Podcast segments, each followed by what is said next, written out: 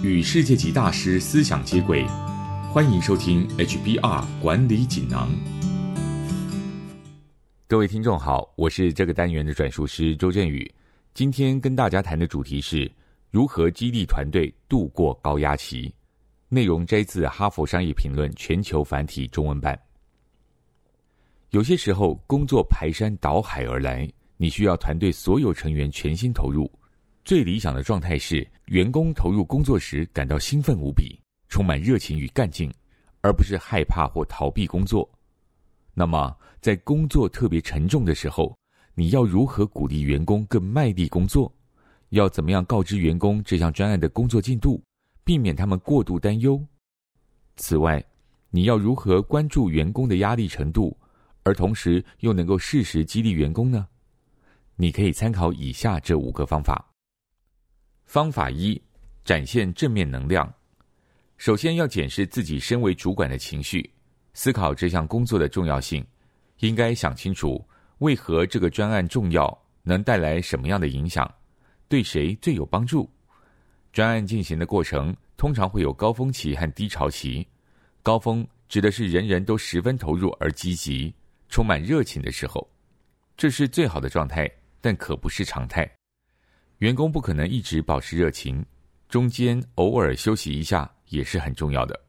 如果你的团队永远都在赶工，那么他们就无法保持最佳的生产力以及效率。因此，在赶工的高压期之后，也该有适当的放松时间。方法二：定定阶段性目标。你可以考虑把整个专案切分成好几个阶段，好让庞大的工作看起来不那么吓人。为每个阶段设定短期目标，如此就能够让员工在不同阶段有不同的焦点，负起应负的责任。每完成一个阶段就稍微休息一下，并且分阶段评估，以确认方向正确。如果有必要改变路线，就随时调整。方法三。给予自主权，让团队成员自行安排工作进度，好让他们发挥最大的生产力。在赶工期，应该让员工自行决定团队成员决定专案的进行方式和进度。如果员工能够表达意见，依照自己的方式调整，就更能投入工作。虽然应该由员工主导进行，但你身为主管，仍然应该为他们排除障碍，这有助于员工专注在眼前的工作上。方法四：审慎运用激励诱因。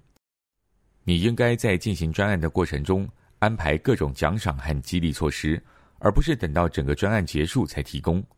在赶工的高压期，不时需要一些庆祝时刻，如此才能够让员工持续投入，像是周五下午放假，或是不时安排点心时间。但这些外在奖励还是有些缺点，运用不当会影响工作的品质。所以，应该优先重视内在奖励，把奖励的重点放在心理激励和自我成长，让完成专案变成团队成员成长发展的好机会。方法五，让员工看到你自己也要心怀感激。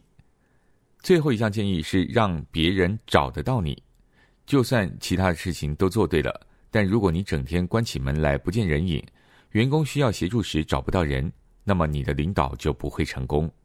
你必须让别人随时找得到你，让员工知道你会是他们坚强的后盾。要四处走动，和员工说说话。当然，你也必须对员工所做的一切心怀感激。